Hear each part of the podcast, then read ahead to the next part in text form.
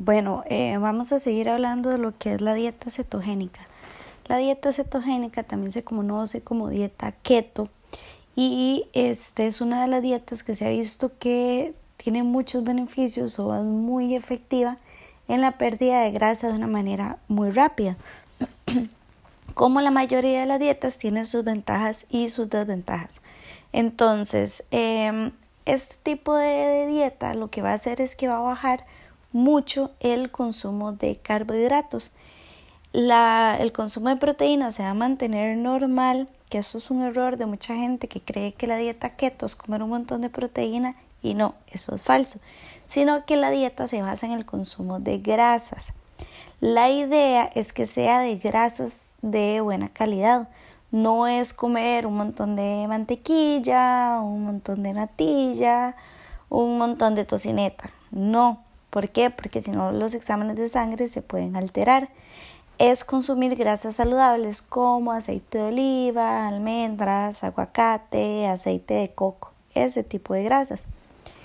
Em, al ser una dieta tan baja en carbohidratos, lo que pasa es que tiene un efecto negativo a nivel de la digestión, o sea, puede producir estreñimiento. Es cara, entonces a veces no se puede mantener a largo plazo. Em, es difícil mantenerla como un estilo de vida por un tema social, porque la dieta cetogénica, la persona entra en lo que se llama cetosis. ¿Qué es eso? Que el cuerpo empieza a utilizar la grasa como fuente de energía y no los carbohidratos como fuente de energía. Entonces, en el momento que usted consuma el carbohidrato, sea una repostería, por ejemplo, usted rompe la cetosis. Y si rompe la cetosis, tenemos que volver a empezar. Entonces a veces esto genera frustración malestar, entonces a veces la gente ya por eso es que se cansa y lo deja botado. Entonces si vamos a ir a una fiesta y queremos un queque, ya rompimos la cetosis. Entonces esta es como la desventaja. Hay como más tentaciones. Y es muy importante que se haga de la mano de un nutricionista que sepa del tema. No es alguien que hizo cetosis y le dice cómo hacerlo.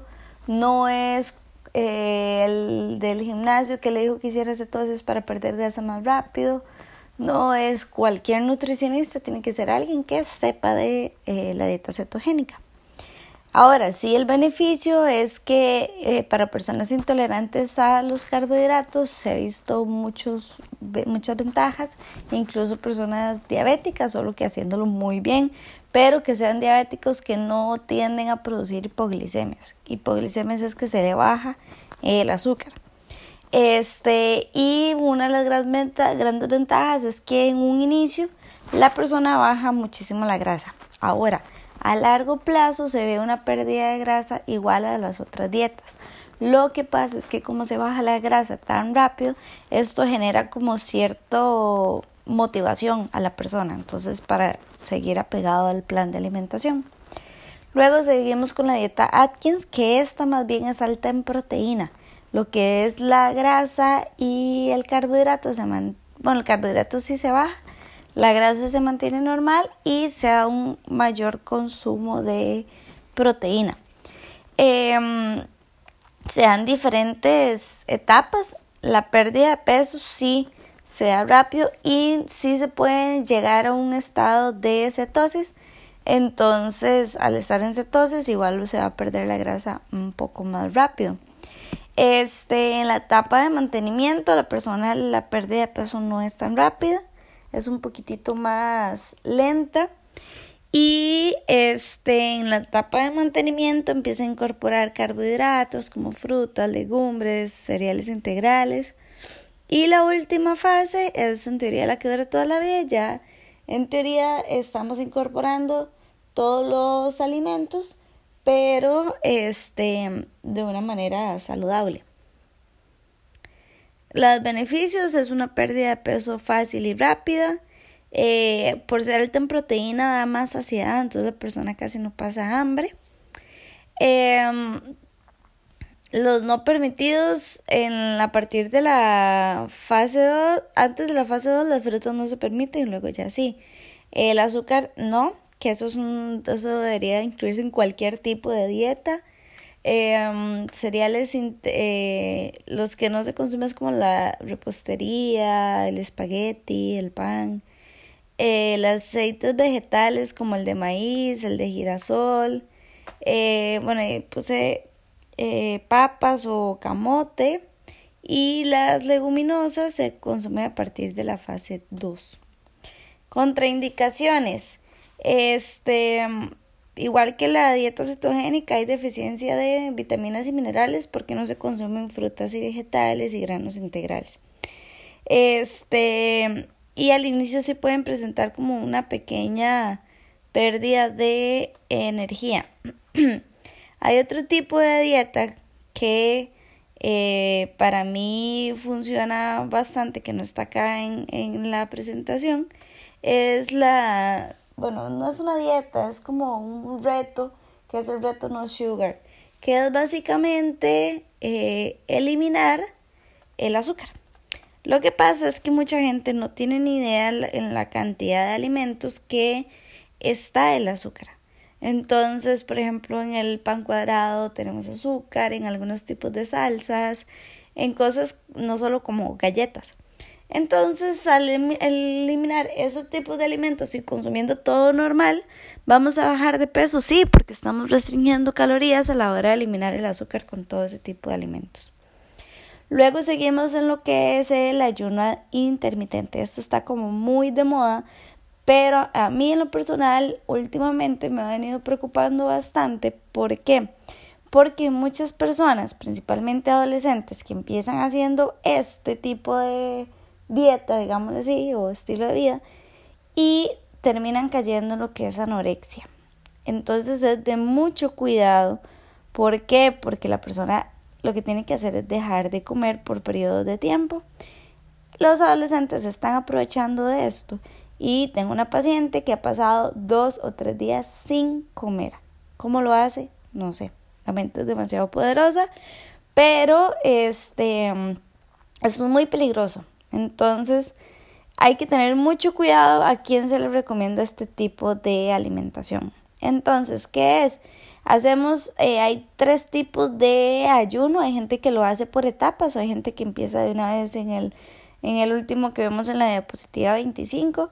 Eh, varía con cada persona, pero bueno, el, el inicial y tal vez más sencillo es el 12-12. Hacemos un ayuno de 12 horas por ejemplo, cenamos a las 7 de la noche y hasta después de las 7 de la mañana podemos comer.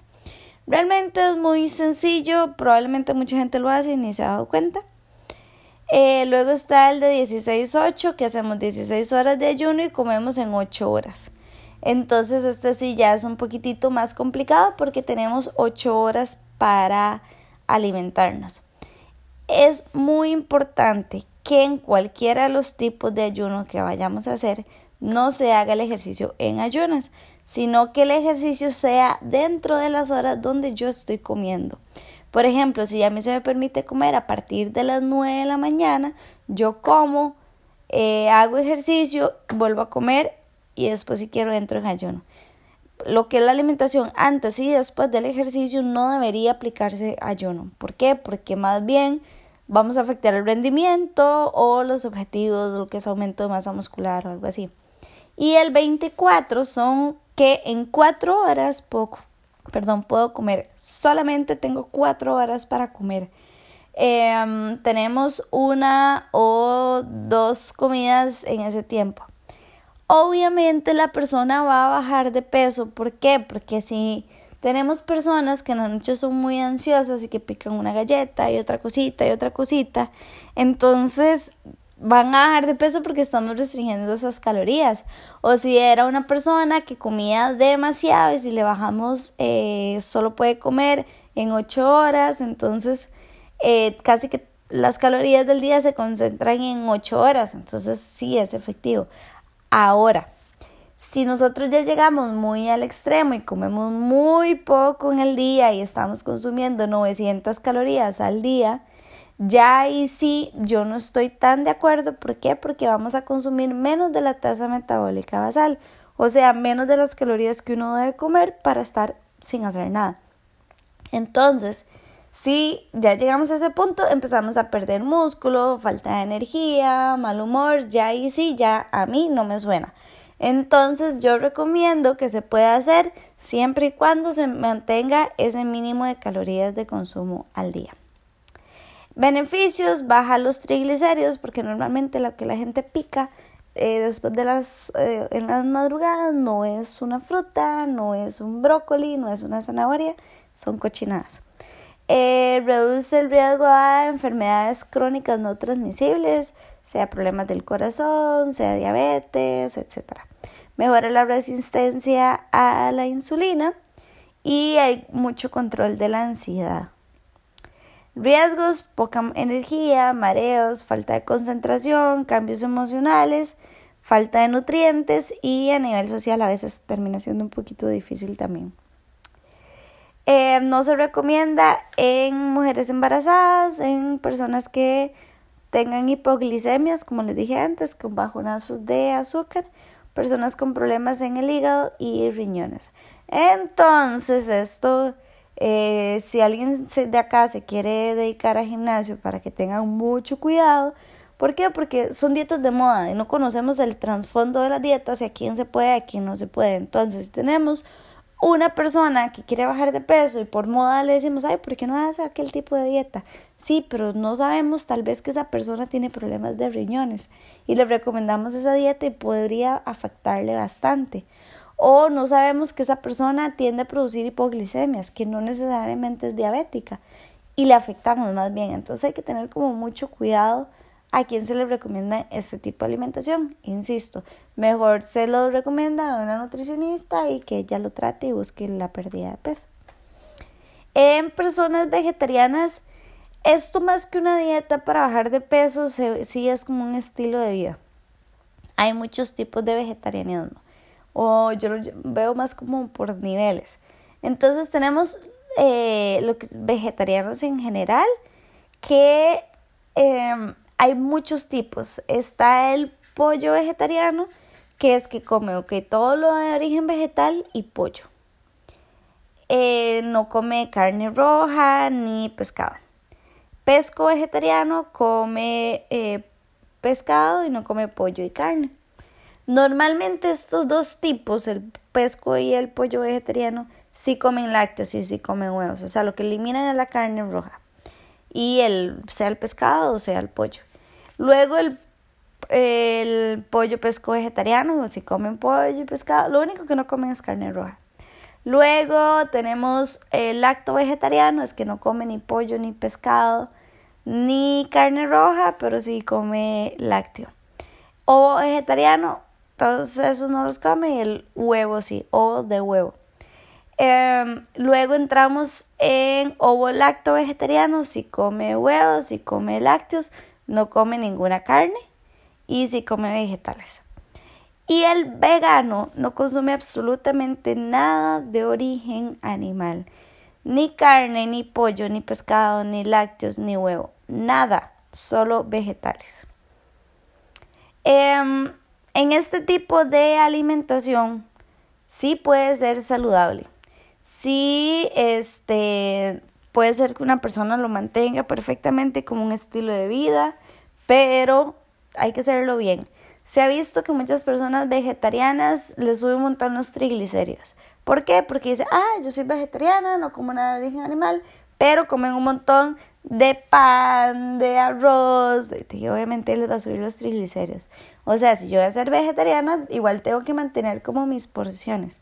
Si yo me vuelvo vegana, yo tengo que suplementar con la B12. Como se acuerdan que les expliqué al inicio con la clase de vitaminas, acá lo reforzamos.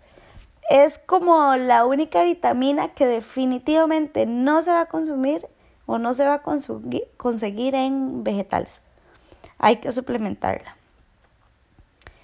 Y este, a veces nos complicamos más de la cuenta em, con bajar el consumo de carnes grasosas, evitar lo que es repostería, dulces, hacerlo muy ocasional, controlar las porciones de lo que comemos, la persona puede bajar de peso. Entonces a veces yo les digo, es que se matan, se sacrifican, quieren sufrir demasiado para lograr un objetivo, porque si usted les manda una dieta que incluye todos los elementos, se sienten raros, se sienten extrañados y no, tal vez esa nutricionista no sabe mucho. Prefieren a alguien que los mande a comer agua todo el día y zagate, ah, sí, esta dieta sí funciona. Entonces hay que cambiarle como un poco la mentalidad de la gente, que a veces no es necesario como tantas cosas extremas. Claro, hay casos que ya el metabolismo ya está muy dañado o problemas de salud o algo así que tenemos que irnos como más a extremos. Em, luego al final em, tenemos, les puse dos links que vamos a abrirlos.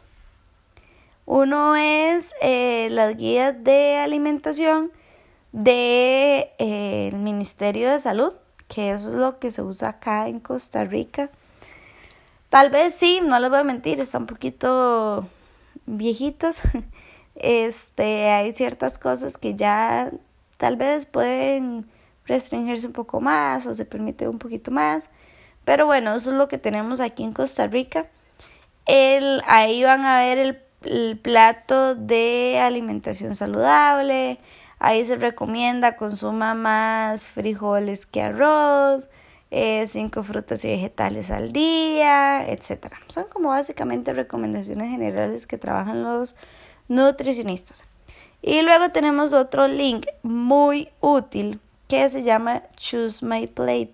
Esto es en inglés, entonces es la limitante para alguien que no sabe español, pero tiene muchas partes que si vienen en español. Entonces tampoco es así como que no nadie puede utilizarlo, nadie que hable que no hable inglés.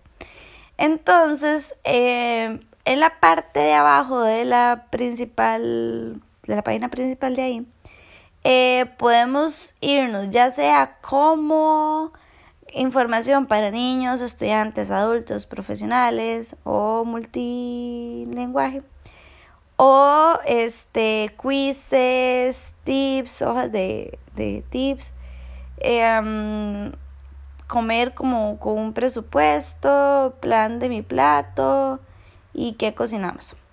Entonces digamos que yo me fui a la parte de multilingüe. Entonces ahí lo que voy a conseguir son cosas en español y cosas en, el, en inglés. Entonces vamos a ver el plato en español, que es como ellos recomiendan distribuirlo, que es básicamente un poco como se recomienda acá. Entonces nos podemos ir a audiencia, nos vamos a estudiantes. Y entonces ahí nos manda recomendaciones para gente de colegio. Y así, entonces pueden travesearlo un poco. Es muy útil, viene con muchas recomendaciones muy buenas. Em, luego tenemos el siguiente link, es de INCAP, que son las tablas de composición de alimentos. Entonces esto es muy funcional si nosotros queremos saber realmente las características de un alimento, cuántos de carbohidrato, cuántos de proteína, cuántos de grasa, qué tipo de carne es mejor, qué tipo de lácteo es mejor, qué composición tiene la leche cabra, la leche búfala, que ahora están como de moda y si tenemos duda podemos utilizar y revisar ahí. O abajo está la página de la USDA que esas de Estados Unidos, esas en inglés, pero esa es eh, más útil porque, digamos, la INCAP es como decir un libro. Entonces usted tiene que ir buscando en orden alfabético todos los alimentos, pero están casi todos. La de la USDA es una página de internet y usted pone arándanos en inglés, eso sí. Y le sale la composición nutricional de los arándanos por una taza, por una cucharada o por el tamaño que usted quiera. Entonces también es muy útil y para mí es más útil todavía. Entonces, bueno, esta es la clase de las dietas populares. Vamos a pasar a la siguiente clase.